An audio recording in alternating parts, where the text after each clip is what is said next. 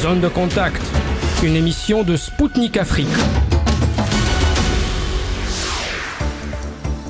Bonjour Bamako, bienvenue sur Spoutnik Afrique. Ce soir, c'est Anthony Lefebvre et son émission Zone de contact qui vous accompagne. Je salue chaleureusement les auditeurs et les auditrices de Maliba FM qui nous écoutent à Bamako sur le 99.5 FM.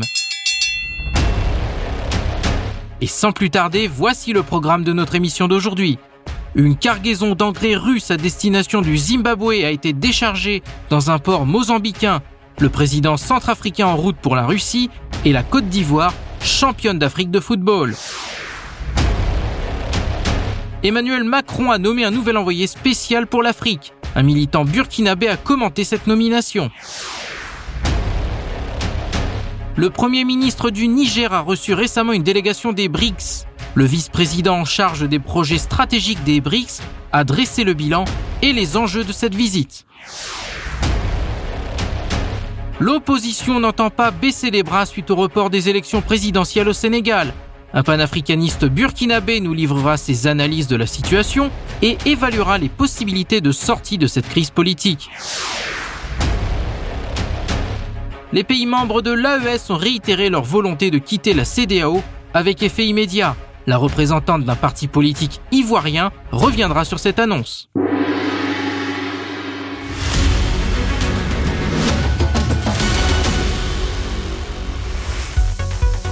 Le groupe russe Uralchem a annoncé dans un communiqué de presse qu'une cargaison humanitaire de 23 000 tonnes d'engrais à destination du Zimbabwe a été déchargée dans le port de Beira au Mozambique. Selon le communiqué, cette livraison est la dernière des cinq cargaisons promises à l'Afrique en vue de soutenir une agriculture productive et durable ainsi que d'atténuer les effets d'une crise alimentaire mondiale sans précédent. Pour rappel, les engrais russes ont été bloqués dans les ports européens suite aux sanctions imposées unilatéralement par l'Occident contre Moscou. En conséquence, les pays déjà confrontés à des pénuries de produits agricoles ont souffert. Depuis 2022, le groupe Uralchem a fourni gratuitement plus de 134 000 tonnes d'engrais au continent africain. Le transport de plus de 110 000 tonnes de ces fertilisants a été facilité par le Programme alimentaire mondial des Nations Unies. La PAM a affrété des navires pour transporter les lots depuis les ports et entrepôts européens où elles étaient bloquées jusqu'au Malawi, au Kenya, au Nigeria et désormais au Zimbabwe. Uralchem a quant à elle pris en charge le fret maritime et d'autres frais de livraison en accord avec les pays bénéficiaires. Faustin Archange Touadéra est en route pour Moscou. C'est l'ambassade de Russie en RCA qui en a fait l'annonce sur sa chaîne Telegram. L'ambassadeur russe en poste dans ce pays, Alexandre Bikantov, a accompagné le président centrafricain à l'aéroport international de Bangui. Selon la mission diplomatique, le leader de la RCA se rend en Russie pour participer à un forum des partisans de la lutte contre le néocolonialisme. Cet événement se tiendra du 15 au 17 février dans la capitale russe. Des représentants de 60 pays sont attendus à cette occasion. Pour rappel, le Forum des partisans de la lutte contre le néocolonialisme a été créé à l'initiative du parti politique Russie Unie. L'idée a été soutenue par le président russe Vladimir Poutine. Il vise à développer une coopération multilatérale, mutuellement bénéfique avec des forces politiques responsables sur tous les continents. Enfin, ce forum se tiendra tous les deux ans. Clap de fin pour la Coupe d'Afrique des Nations. C'est la Côte d'Ivoire qui a remporté le trophée à la maison en battant en finale le Nigeria sur le score de 2 buts à 1. Les éléphants ont gagné cette compétition pour la troisième fois. Ils avaient déjà soulevé la coupe en 1992 et 2015. Lors de cette rencontre, tout avait pourtant mal commencé pour les Ivoiriens. Contre le cours du jeu, Trost Ekong a ouvert la marque pour le Nigeria à la 38e minute. Il a fallu attendre la 63e minute pour voir Franck Caissier égaliser. C'est à 9 minutes de la fin du temps réglementaire que Sébastien Haller a offert la victoire aux éléphants. Cette finale de la Cannes a été la plus regardée de l'histoire de la compétition. Elle a été retransmise dans 173 territoires à travers le monde. Selon la Confédération africaine de football, les 54 pays du continent ont diffusé le match sur leurs écrans. Il était également possible de regarder le match en Europe, en Asie, dans les Amériques, dans les Caraïbes, ainsi que dans le Pacifique Sud.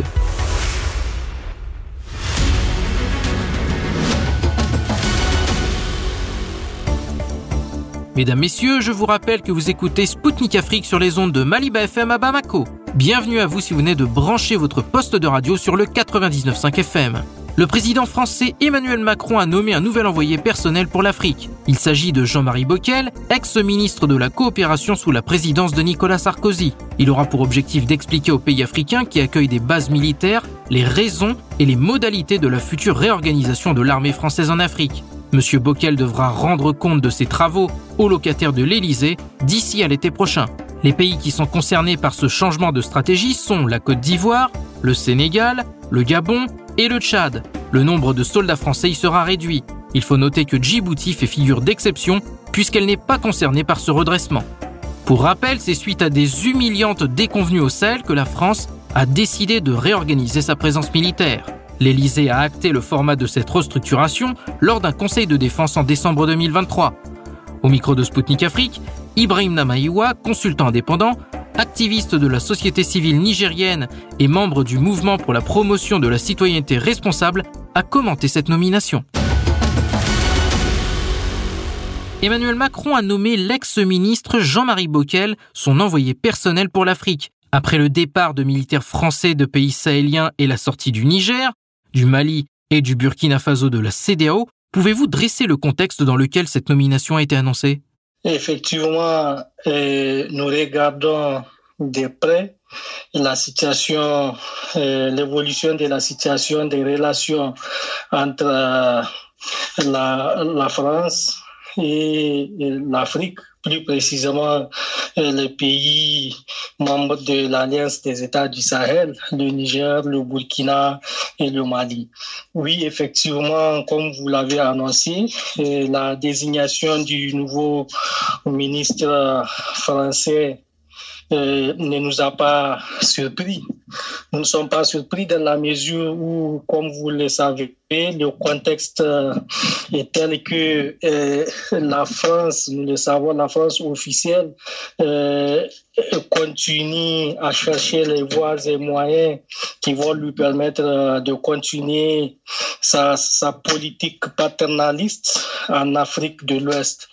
Et donc, nous le savons, malgré que la France ait été chassée les soldats français ont été chassés du Burkina, du Mali et du Niger.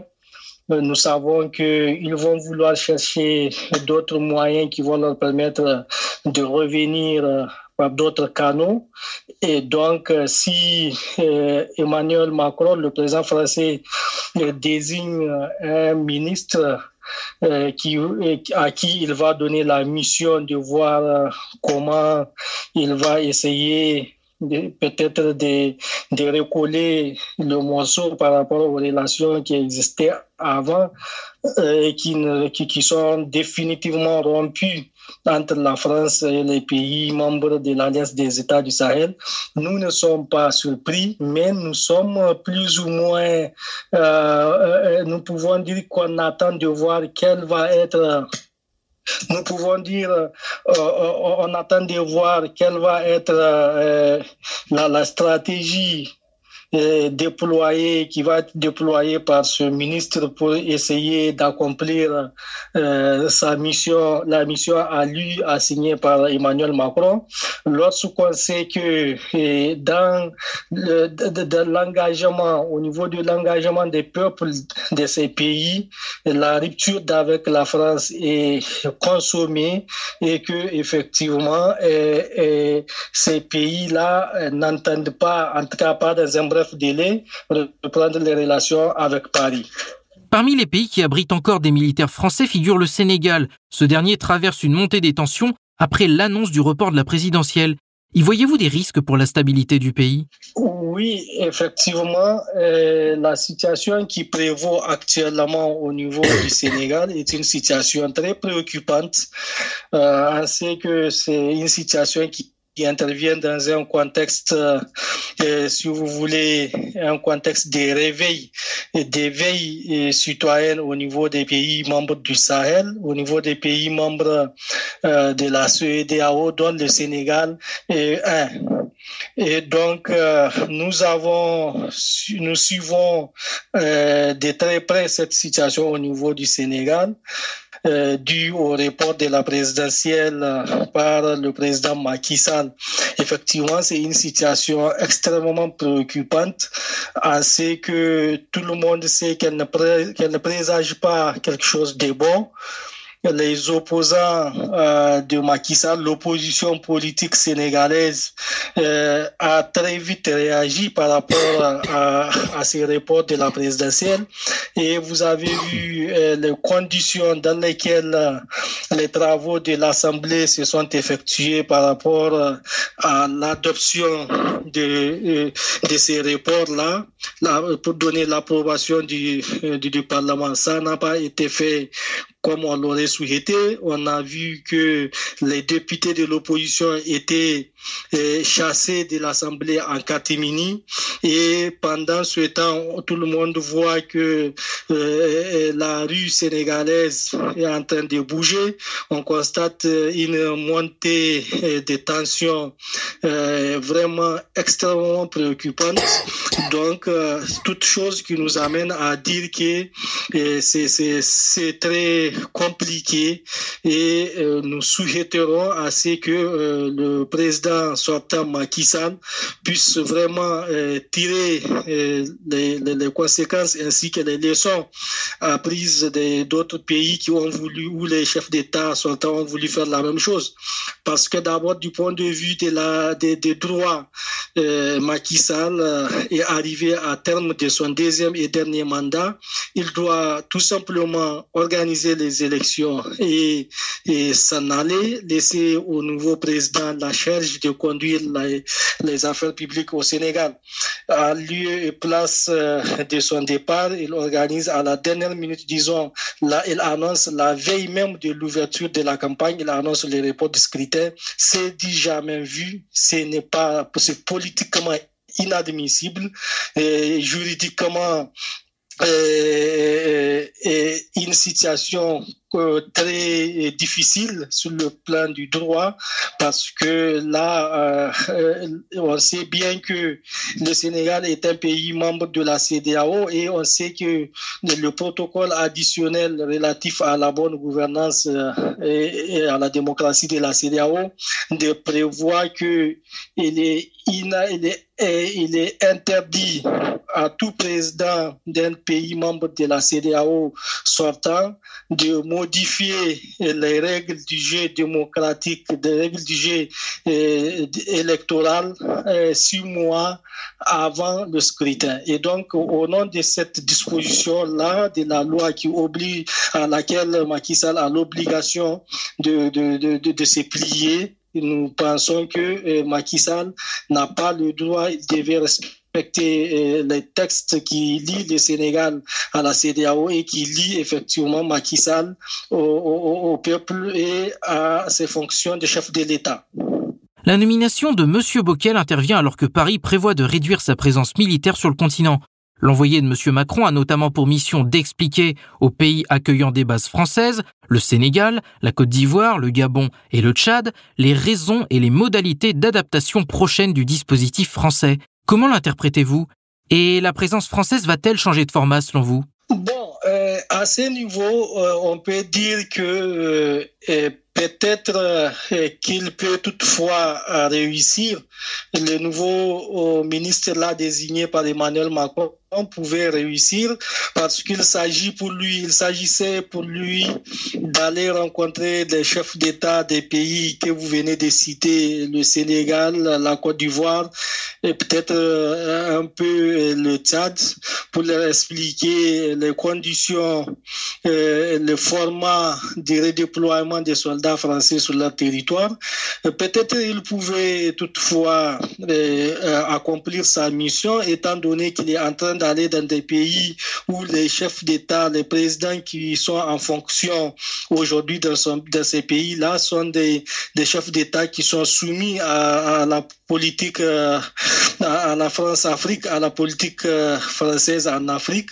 C'est effectivement ces chefs d'État qui continuent à, aider la France dans sa politique néocoloniale en Afrique. Et donc, euh, on pourra aller dans ces pays vers ces chefs d'État là pour expliquer comment les comment euh, s'effectuera le déploiement des soldats français chassés du Niger, du Sénégal et du Mali va s'effectuer dans leur pays.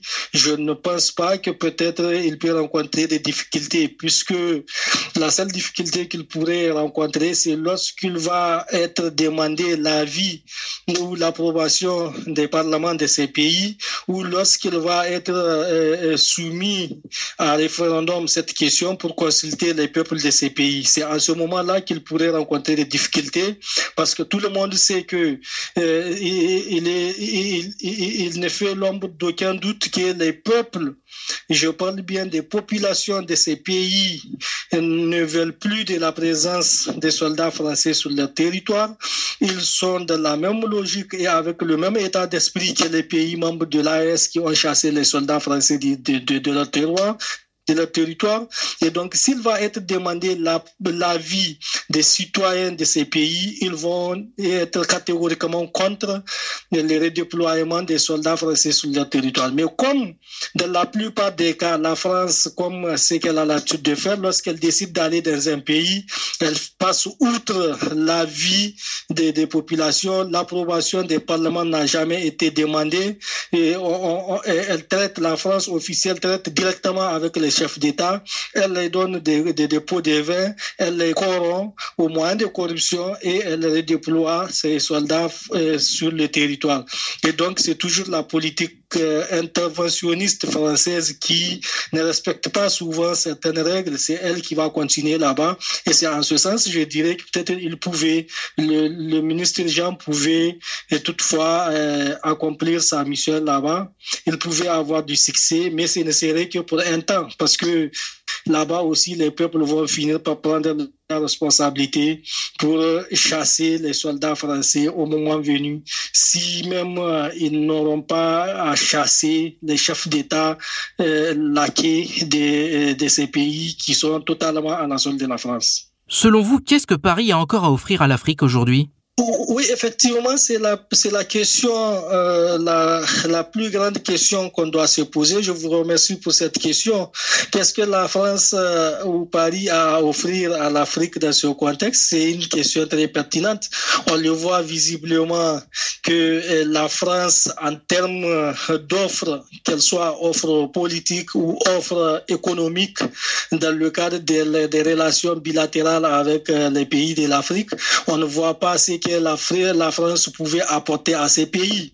Hier, pendant la colonisation, ils disent qu'ils vont coloniser l'Afrique pour apporter la civilisation. Un peu, c'est la même chose que les autres pays de l'Europe ont dit. Ils ont, au nom de cette euh, civilisation, ils ont, ils se sont livrés à poser des actes et des pratiques les plus malsaines de l'humanité. Et aujourd'hui, euh, c'est la même politique néocoloniale que la France continue de d'exercer de, dans les pays euh, de l'Afrique. Très malheureusement, la France ne s'est pas adaptée. Elle n'a pas compris que l'évolution du contexte étant irréversible, elle devait adapter sa politique euh, france-africaine à l'évolution du contexte pour voir qu'est-ce qu'elle pouvait apporter à l'Afrique afin que ces relations puissent continuer avec ces pays. Malheureusement, euh, tous les chefs d'État français qui se sont succédés n'ont pas fait ça et Emmanuel Macron non plus n'a pas quelque chose euh, qu'il peut proposer aux peuples africains aujourd'hui, euh, encore qu'aujourd'hui, les peuples africains sont des peuples euh, non seulement éveillés, qui sont engagés, qui sont plus que jamais déterminés à défendre la souveraineté de leur pays, à défendre l'indépendance réelle de leur pays et c'est dans ce contexte que euh, la France chassée de l'AES voulait se redéployer dans les autres pays. On se demande qu'est-ce qu'elle va effectivement apporter. Cette question est très importante et moi personnellement, je n'y vois pas ce que la France pouvait apporter du nouveau qui va permettre que les peuples de ces pays-là puissent accepter l'offre de la France.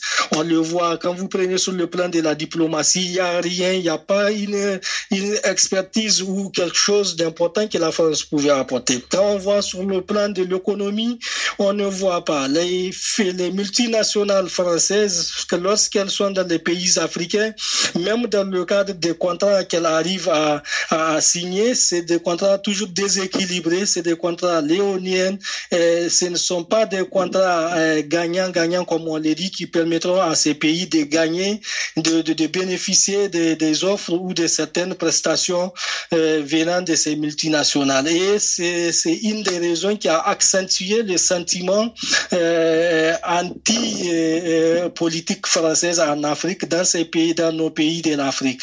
Et aujourd'hui, on, ne voit pas, que ce soit sur le plan économique, sur le plan politique ou sur le plan même de la défense, euh, la France a toujours fait montre euh, des mauvaises pratiques de sa, euh, de, de, son attitude paternaliste et c'est la même chose qu'elle va continuer à offrir.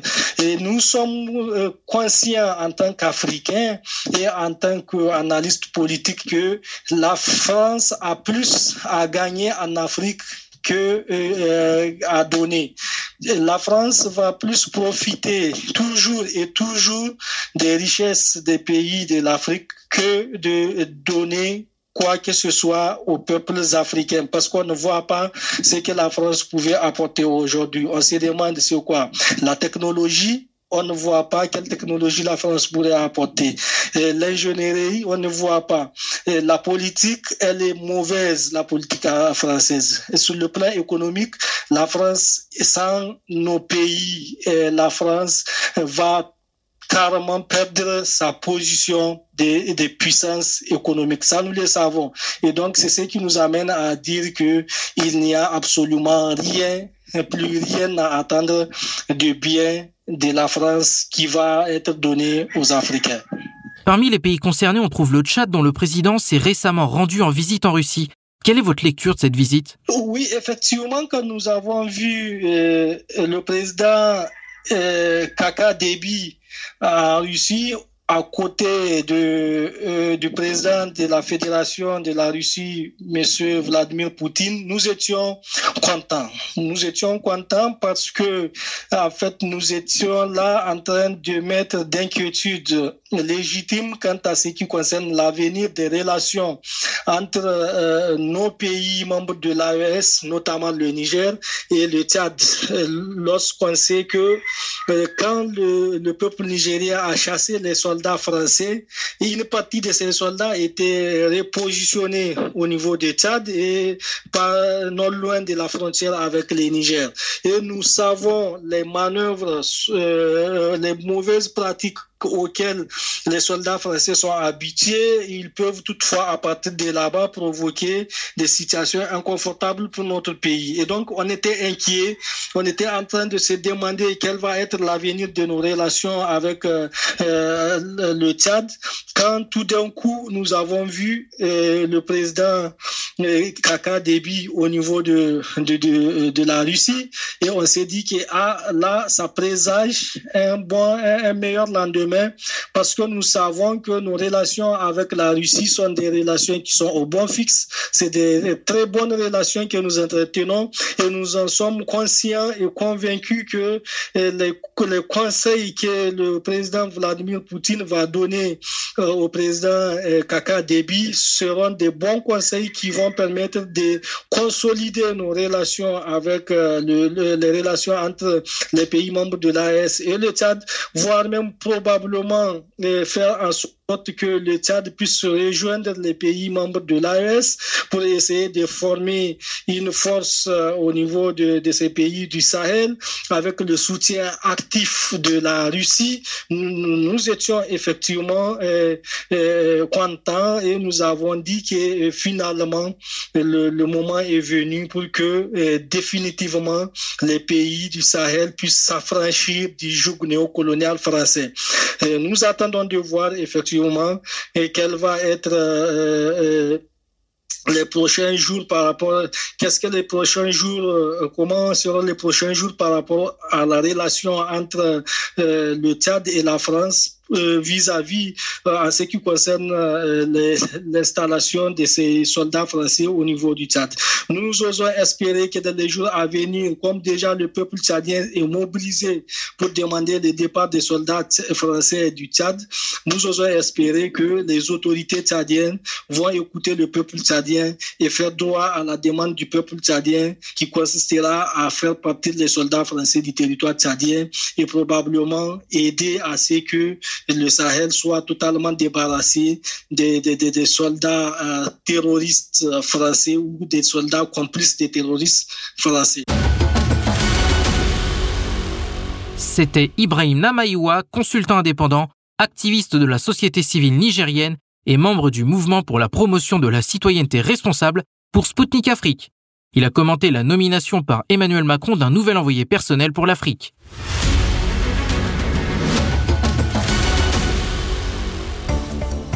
Chers auditeurs et auditrices de Maliba FM, vous êtes bien à l'écoute de Radio Sputnik Afrique à Bamako sur le 99.5 FM. Le Premier ministre nigérien de la transition, Ali Mahaman Lamine Zayn, a accueilli récemment une délégation des BRICS. Cela est intervenu quelques jours après une tournée internationale qui l'a conduit notamment en Russie et en Iran. Pour rappel, les BRICS sont composés de la Russie, de la Chine, du Brésil, de l'Afrique du Sud et de l'Inde. Depuis le 1er janvier, le groupe présidé par la Russie a inclus en son sein de nouveaux membres. Il s'agit de l'Arabie saoudite, de l'Iran, des Émirats arabes unis, de l'Éthiopie et de l'Égypte. Au micro de Sputnik Afrique, le docteur Aoua Don Melo, vice-président en charge des projets stratégiques de l'Alliance internationale des BRICS, ancien ministre ivoirien, est revenu sur cette visite à Niamey d'une délégation de l'ex-groupe des 5, devenu groupe des 10. Le premier ministre du Niger a reçu une importante délégation du groupe des BRICS. Euh, donc, quels, quels étaient les enjeux de cette visite et comment vous estimez ces résultats? Ben, d'abord, il faut situer cette visite dans un contexte, dans un contexte très particulier où euh, l'organisation régionale qui est la communauté économique des États de l'Afrique de l'Ouest, la mhm. CDAO, et bien qui, à sa naissance, était vraiment un instrument de progrès dans le cadre de la construction du panafricanisme en Afrique. Il y a eu des organisations sous-régionales et des, une, des organisations continentales. Et parmi les organisations régionales, il y avait la communauté de développement de l'économie de l'Afrique de l'Ouest. Mm-hmm. Bon, cet instrument-là, progressivement, est devenu un bâton. D'abord, ça marchait sur des béquilles, des béquilles occidentales, puisque une bonne partie du financement de ces structures-là vient de l'Occident. Donc, ça marchait sur des béquilles occidentales. Et maintenant, c'est devenu un bâton contre tous les États qui veulent se libérer. Mhm. Et donc, euh, cette situation rend inconfortable la présence des États souverainistes à l'intérieur de cette institution-là. Et donc, ils ont tout simplement décidé de sortir de ce carcan-là pour créer une nouvelle page du néo-panafricanisme. Un nouveau panafricanisme qu'on peut aisément appeler le néo-panafricanisme. Mhm. Et donc, ce néo-panafricanisme-là va avoir pour tâche essentielle de proposer un nouveau schéma d'intégration des États africains. mais compte tenu de leur passé avec l'Occident, il est bien évident que c'est en s'ouvrant vers de nouveaux pôles émergents qu'il pourra avoir une solidarité internationale autour des actions qu'il. Et les BRICS sont là pour ouvrir cette opportunité-là à un monde multipolaire qui est en construction. Donc il n'y a pas que les BRICS, il y a, la Turquie, il y a d'autres pays qui frappent à la porte. Mais c'est l'expression d'un monde multipolaire au chevet de, de, de qui signe la page du, du néo-panafricanisme. Mm-hmm. Et cette visite, comment vous estimez ces résultats de visite euh, au, au Niger? Ben, D'abord, il faut comprendre l'environnement. Mm-hmm. Comprendre aussi les besoins fondamentaux des, euh, des, des, gouvernants et ensuite les traduire en projets stratégiques qui vont nous permettre d'en faire la promotion auprès des pays membres des BRICS. Mm-hmm. Donc l'alliance des BRICS, qui est différente des BRICS, il faut bien le souligner, l'alliance des BRICS, qui est une organisation non commerciale russe, qui a à sa tête une diplomate russe, eh bien, elle est là pour assurer le lien entre les BRICS et les pays non membres des BRICS. Et Mhm. donc, ce lien passe par la promotion des rapports de coopération entre les pays non BRICS et les pays non membres des BRICS. Et évidemment, euh, en y insistant, euh, beaucoup de pays rejoindront, euh, nous l'espérons, les rangs de BRICS. Et pouvez-vous nous en dire plus sur quelques projets sur les, auxquels l'Alliance pourrait participer au Niger? Et donc, après discussion, évidemment, l'heure n'est pas à un accord stratégique, ça c'est vraiment pour recueillir les points de vue. Mais ces points de vue-là tournent autour essentiellement du désenclavement du pays, dans la mesure où ils ont été sortis de la CDAO et donc les anciennes voies euh, sur mer ne sont plus accessibles. Il faut donc ouvrir de nouvelles opportunités pour avoir euh, euh, pour la liberté de, de, de- des échanges entre les différents pays et entre ces pays-là et puis l'extérieur. Et donc l'ensemble des infrastructures et des moyens nécessaires pour atteindre cet objectif-là, c'est ce qui a été mis sur la table. Et nous, tant que l'Alliance des BRICS, et moi personnellement m'occupant des projets stratégiques, eh bien je pense que c'est des projets sur lesquels nous allons faire le lobbying nécessaire pour que ça soit inscrit aux agendas de l'Alliance et aussi aux agendas des opérateurs des pays membres des BRICS. D'accord, je vois. Et avec quel pays de l'Afrique l'Alliance travaille, euh, travaille-t-elle en ce moment? Actuellement, depuis à peu près, euh, je dirais deux ans, on travaille avec euh, la République centrafricaine et depuis un an, on travaille avec le Burkina. On a commencé nos activités il y a deux ans avec ces, ces deux pays-là. Et donc, euh, aujourd'hui, on poursuit avec la Guinée équatoriale, mais aussi avec le Niger. Et donc, euh, nous sommes dans une dynamique euh, de coopération et d'élargissement euh, des amis des BRICS. D'accord, d'accord, je vois.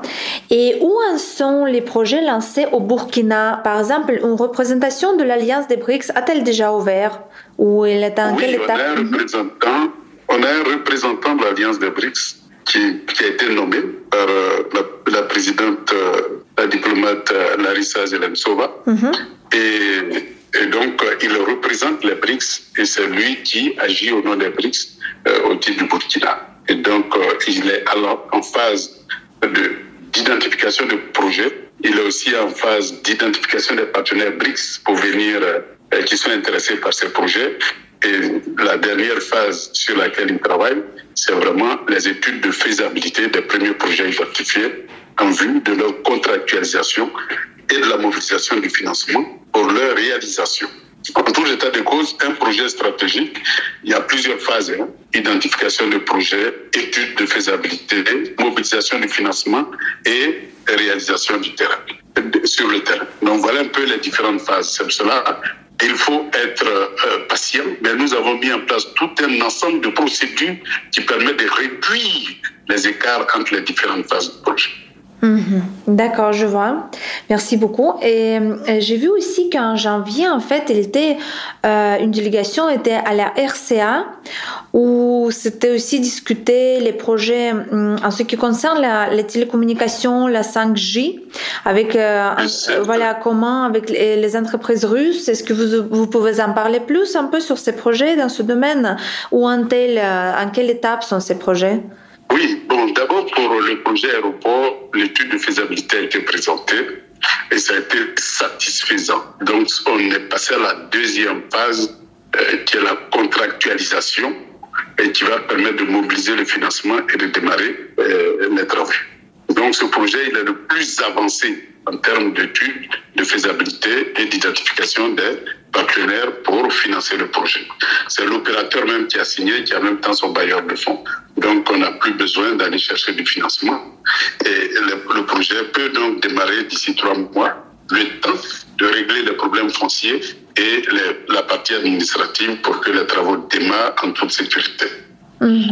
Bien, maintenant, pour euh, la 5G, c'est à la phase d'études préliminaires, parce que la mission qui est partie a cherché à comprendre l'environnement, l'existant et à capter toutes les informations nécessaires sur ce secteur-là pour pouvoir proposer quelque chose qui s'insère dans euh, le système actuel hein, de, de gestion du secteur de, de, de télécommunications. Mhm. Et j'ai bien compris que c'était avec les entreprises russes que c'est en train de discuter aussi, ce projet de 5G, c'est ça? Oui, le mhm. projet de 5G est avec une entreprise russe. Le projet d'aéroport, c'est avec les Émiratis. Mhm. Et d'autres projets encore sont portés. D'accord, je vois. Et euh, la Russie, vous savez, préside cette année le groupe élargi des BRICS et il a été annoncé que les échanges en monnaie nationale seraient au centre des discussions. Donc, euh, à votre avis, quelle est l'importance de ce sujet pour les pays africains avec lesquels vous travaillez? Les échanges en monnaie nationale le cas du Niger, le cas de la banque émettrice des billets de banque et des pièces de banque du Niger, c'est la Banque centrale des États de l'Afrique de l'Ouest. Cette banque-là a décidé de mettre au restreint, c'est-à-dire d'interdire même de le fournir des billets de banque et des pièces. Conclusion, eh bien, toute l'économie, toute la masse monétaire est au restreint. Et donc, ça n'évite pas les échanges entre les différents. Et il est difficile aujourd'hui d'aller à la banque pour pouvoir retirer suffisamment d'argent pour faire face. Donc, on est tombé dans une économie informelle.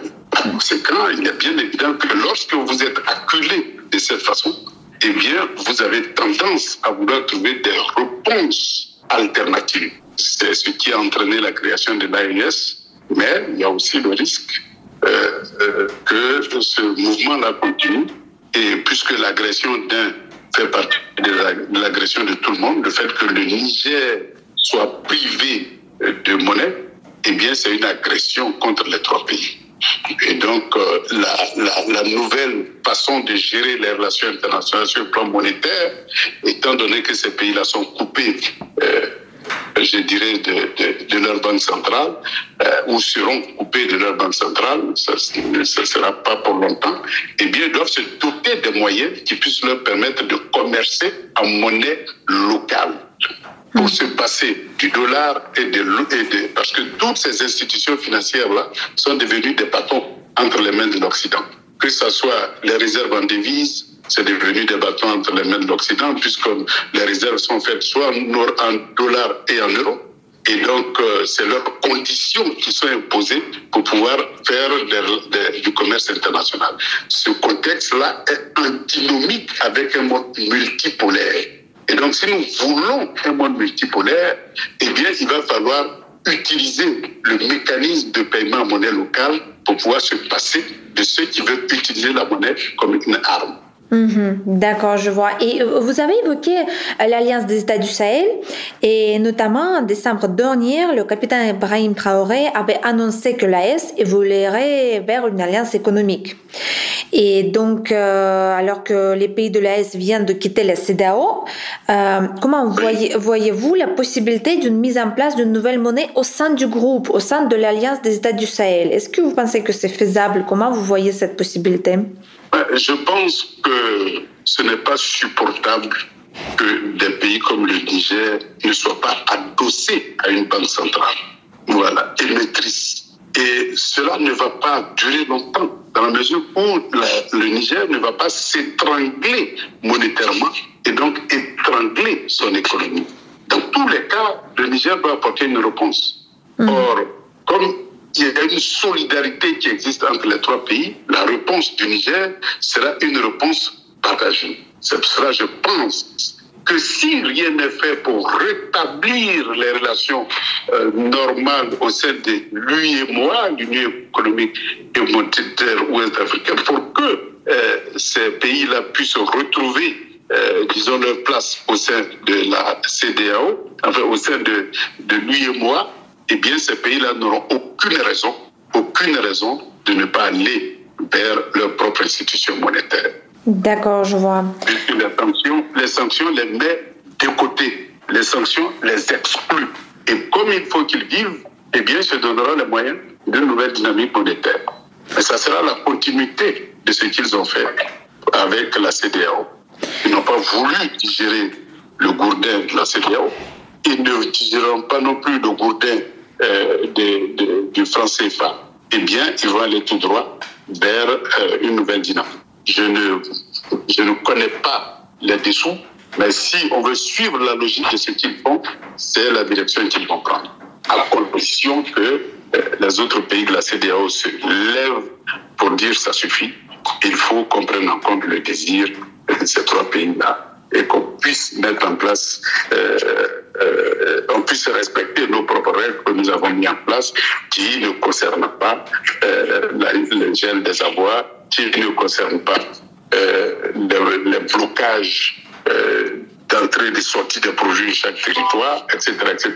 C'est pas prévu dans les sanctions au sein de la CDAO. Mais tout ce qui n'a pas été prévu est tout ce qui a été appliqué hein, au Niger et au, et au Mali. Et donc, dans ces conditions-là, la logique veut que demain, eh bien, ils aient leur propre monnaie s'il n'y a pas un rétro-pédalage de ceux qui veulent mettre en cage ces trois pays-là. C'était le docteur Aouadon Melo, vice-président en charge des projets stratégiques de l'Alliance internationale des BRICS, ancien ministre ivoirien pour Sputnik Afrique. Il est revenu sur la visite d'une délégation des BRICS au Niger.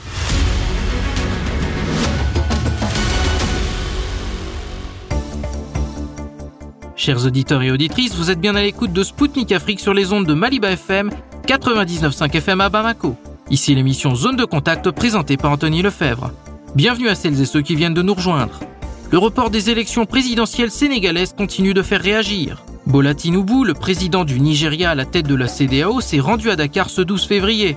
Selon la presse nigériane, le chef d'État devrait discuter de la situation avec son homologue sénégalais et même insister auprès de Macky Sall pour qu'il respecte la constitution de son pays et évite de plonger le Sénégal dans une crise prolongée. Les manifestations contre le report de la présidentielle ont déjà fait trois morts depuis vendredi. Pour rappel, les élections initialement prévues le 25 février prochain ont été reportées au 15 décembre 2024. La nouvelle est tombée à quelques heures du début de la campagne, alors que 20 candidats avaient été admis à participer par le Conseil constitutionnel. Des manifestations ont éclaté dans le pays et l'Internet mobile a été provisoirement suspendu. L'Assemblée nationale sénégalaise a voté le report du scrutin au 15 décembre 2024 lors d'une séance marquée par une bagarre dans l'hémicycle et l'intervention de la gendarmerie. Au micro de Spoutnik Afrique, Abdoulaye Nabaloum, membre fondateur de l'association Action pour la souveraineté des peuples, président de la Confédération des associations et mouvements panafricains de l'Afrique de l'Ouest, a analysé la situation en cours au Sénégal. Le président sénégalais a annoncé le report de la présidentielle, initialement prévu le 25 février. Comment voyez-vous les causes de ce report, premier de ce genre depuis plus de 60 ans? Effectivement, c'est tombé comme un cheveu dans la soupe euh, cette décision du président Macky Sall, euh, les techniciens de droit et de constitution, je pense déjà, ont donné beaucoup d'avis euh, pour indiquer clairement que euh, cette décision de Macky Sall était en violation des dispositions de la CDAO. Mais au-delà de ça, alors, quand on prend le 25 et que la note est tombée lundi ou, lundi ou mardi, je crois, donc il y a véritablement euh, des questions à se poser. Pourquoi est-ce que euh, le président Macky Sall prend une telle décision?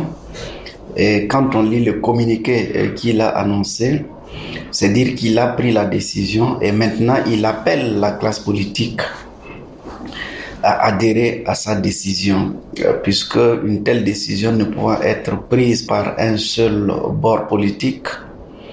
Euh, le Sénégal étant euh, un pays avec plusieurs partis politiques, donc il était de bon ton d'abord qu'il consulte effectivement l'ensemble de la classe politique avant de prendre cette décision, chose qui n'a pas été faite.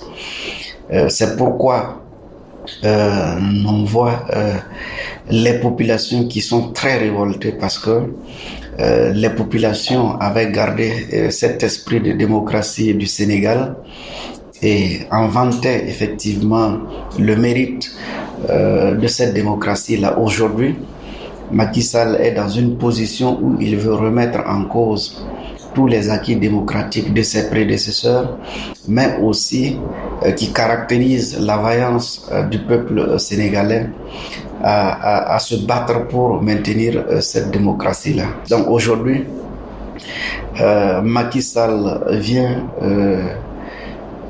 jeter son pied dans la fourmilière pour titiller le peuple sénégalais. Donc c'est tout à fait normal la réaction des populations euh, qui ne comprennent pas les bien de cette décision parce que euh, les raisons évoquées principalement pour euh, ce report, c'est avoir une large concertation, alors que préalablement, on a suivi depuis 2022, euh, bien avant, euh, les tentatives qui ont été orchestrées pour que euh, Sonko Ousmane ne puisse pas se présenter à cette élection-là. Et fort heureusement, euh, tous les voies de recours ont été utilisées dans la légalité et dans le respect de la Constitution et dans le respect des droits du Sénégal. Et Sonko a pu réintégrer la liste pour être candidat à cette élection-là. Donc, Macky Sall, euh, qui avait vainement engagé toutes les voies possibles, alors voit euh, son schéma euh, s'effriter comme un château de cartes. Des tensions ont eu lieu à Dakar après l'annonce du report. L'accès à l'Internet mobile a par ailleurs été coupé. Alors que le président sénégalais veut faire avancer le processus de réconciliation nationale, certains activistes appellent aux protestations dans tout le pays. Comment évaluez-vous les perspectives de règlement de cette situation? Et y voyez-vous des risques d'aggravation de la crise? Je suis parfaitement d'accord avec le peuple sénégalais parce que euh, ce peuple-là a droit de manifester, ce peuple-là a droit euh, de réclamer euh, sa démocratie, ce peuple-là a droit à tous les honneurs parce qu'on dit toujours que le pouvoir revient au peuple.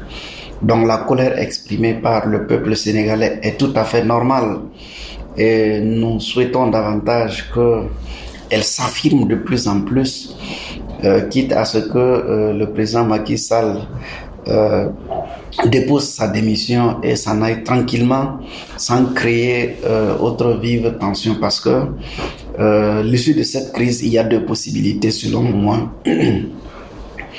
La première possibilité étant que effectivement Macky Sall revienne sur sa position parce que on a constaté d'abord le vote au niveau de l'Assemblée euh, qui n'est pas passé et qui a été forcé pour passer parce que on a compris qu'il y a des députés, ceux-là qui étaient contre ont été extirpés et c'est ceux-là qui étaient pour, qui sont restés pour acter la loi.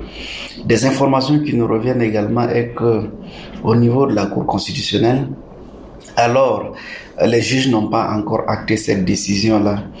Euh, ce sont des choses que nous saluons très vivement et que euh, ces institutions qui sont les garants de la souveraineté du peuple, les garants de la démocratie, puissent s'exercer en toute indépendance et en toute liberté euh, pour sauver le pays.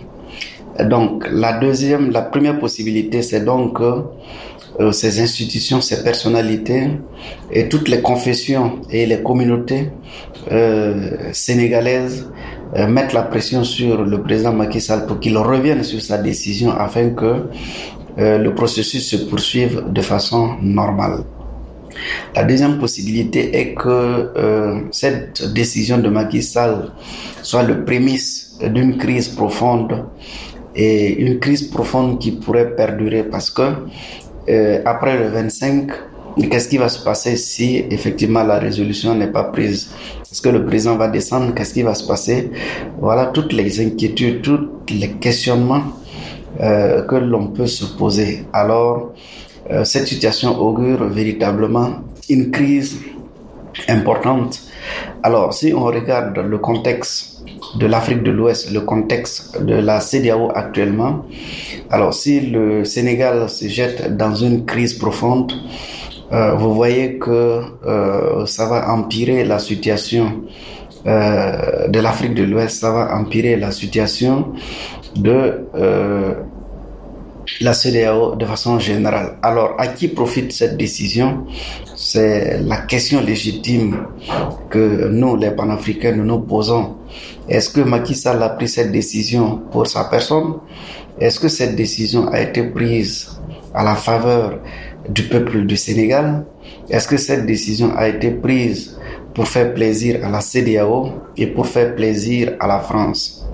Visiblement, tout concorde à montrer que, effectivement, cette décision a été prise pour justement les intérêts de l'impérialisme et principalement de la France. la réaction de la CDAO vis-à-vis de Dakar était assez modérée. L'organisation qui avait plutôt sévèrement sanctionné Bamako, Ouagadougou et Niamey n'a exprimé que son inquiétude par rapport à la situation au Sénégal, traitée par plusieurs candidats à la présidentielle comme non constitutionnelle.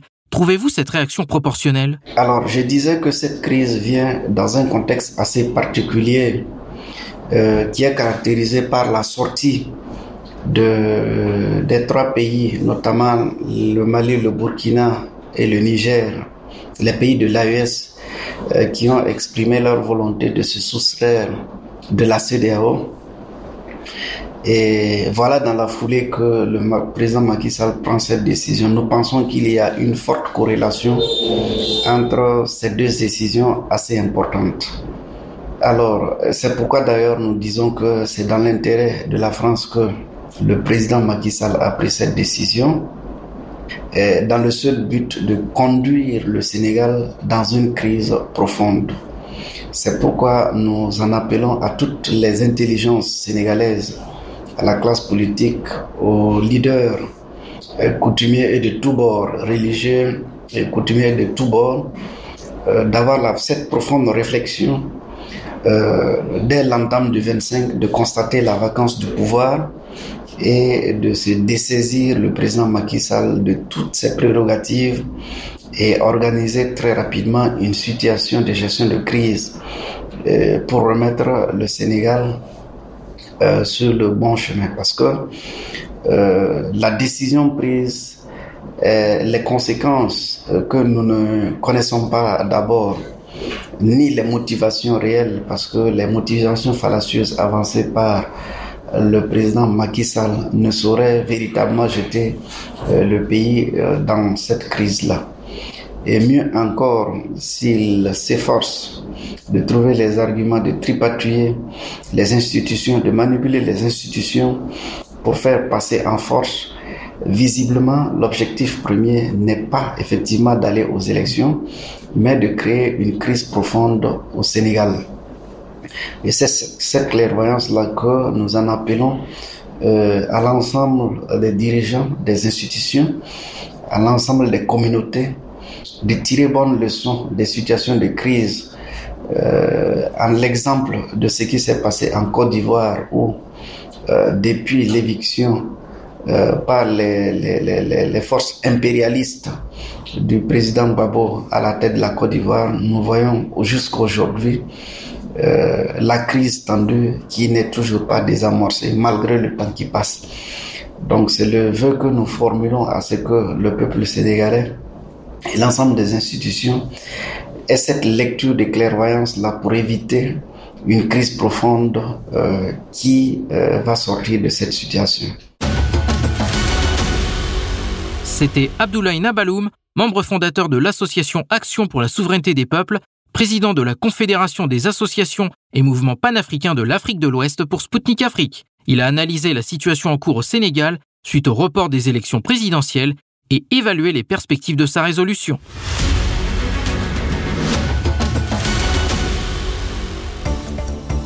Chers auditeurs et auditrices de Maliba FM, vous êtes bien à l'écoute de Radio Sputnik Afrique sur le 99.5 FM à Bamako.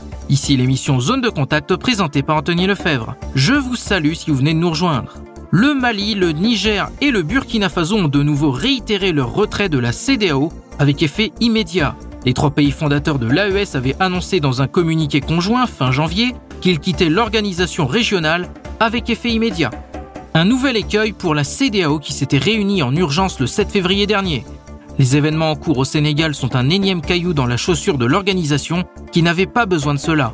Pour ne rien arranger, à l'instar des événements survenus au Niger l'été dernier, elle n'a cette fois-ci pas condamné le report des élections présidentielles au Sénégal, ni mis en place la moindre sanction contre Dakar. Certes, il convient de noter que, comme indiqué précédemment, le président nigérian à la tête de la CDAO s'est rendu à Dakar ce 12 février et une délégation du Parlement de cette organisation est arrivée au Sénégal un jour plus tôt. Cependant, leurs efforts semblent devoir se résumer à ce que la CDAO a déjà déclaré dans son communiqué, inviter le Sénégal à prendre les mesures nécessaires pour rétablir le calendrier électoral. Au micro de Spoutnik Afrique, le docteur Nom Grasse Esso, représentante du Parti des peuples africains de Côte d'Ivoire, est revenu sur le retrait des pays de l'AES de la CDAO.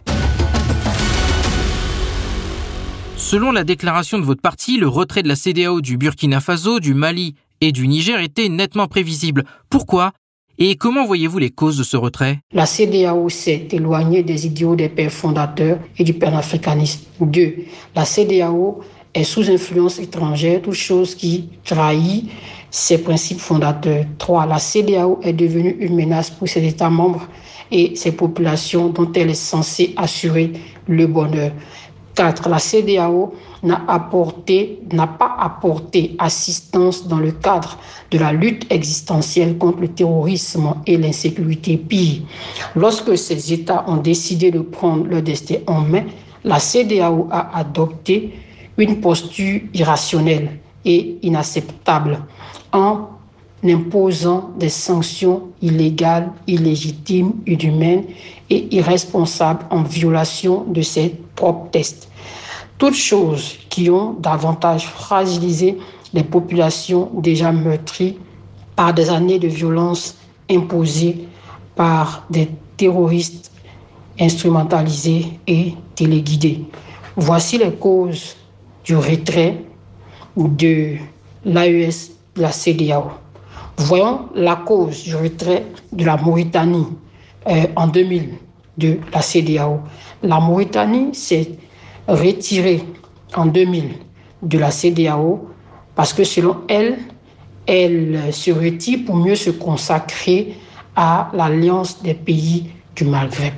Donc pour moi, si la Mauritanie s'est retirée pour une telle cause, les causes que euh, soumettent ici les pays de l'AES sont tellement importants que pour moi, les causes de leur retrait, ces causes sont légitimes et justifiées.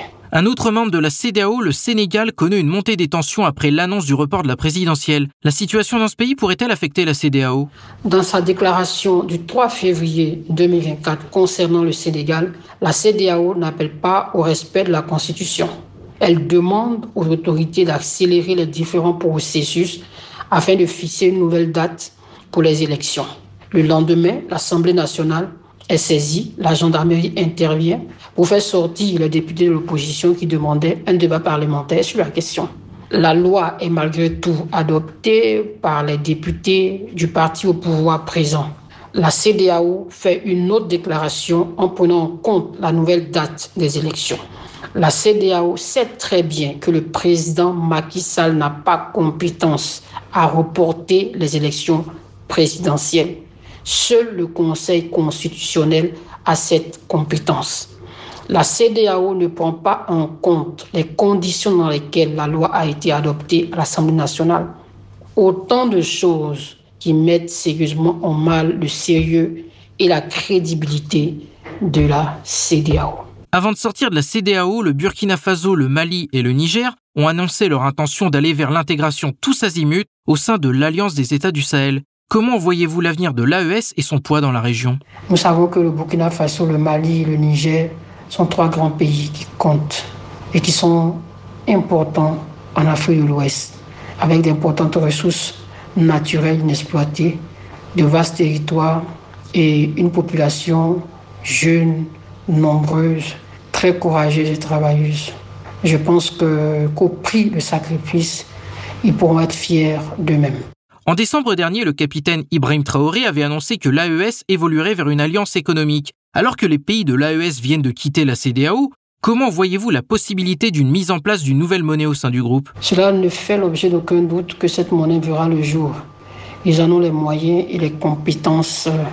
Euh, c'est une bonne chose et ça ne fera que renforcer euh, le lien au sein de l'AES.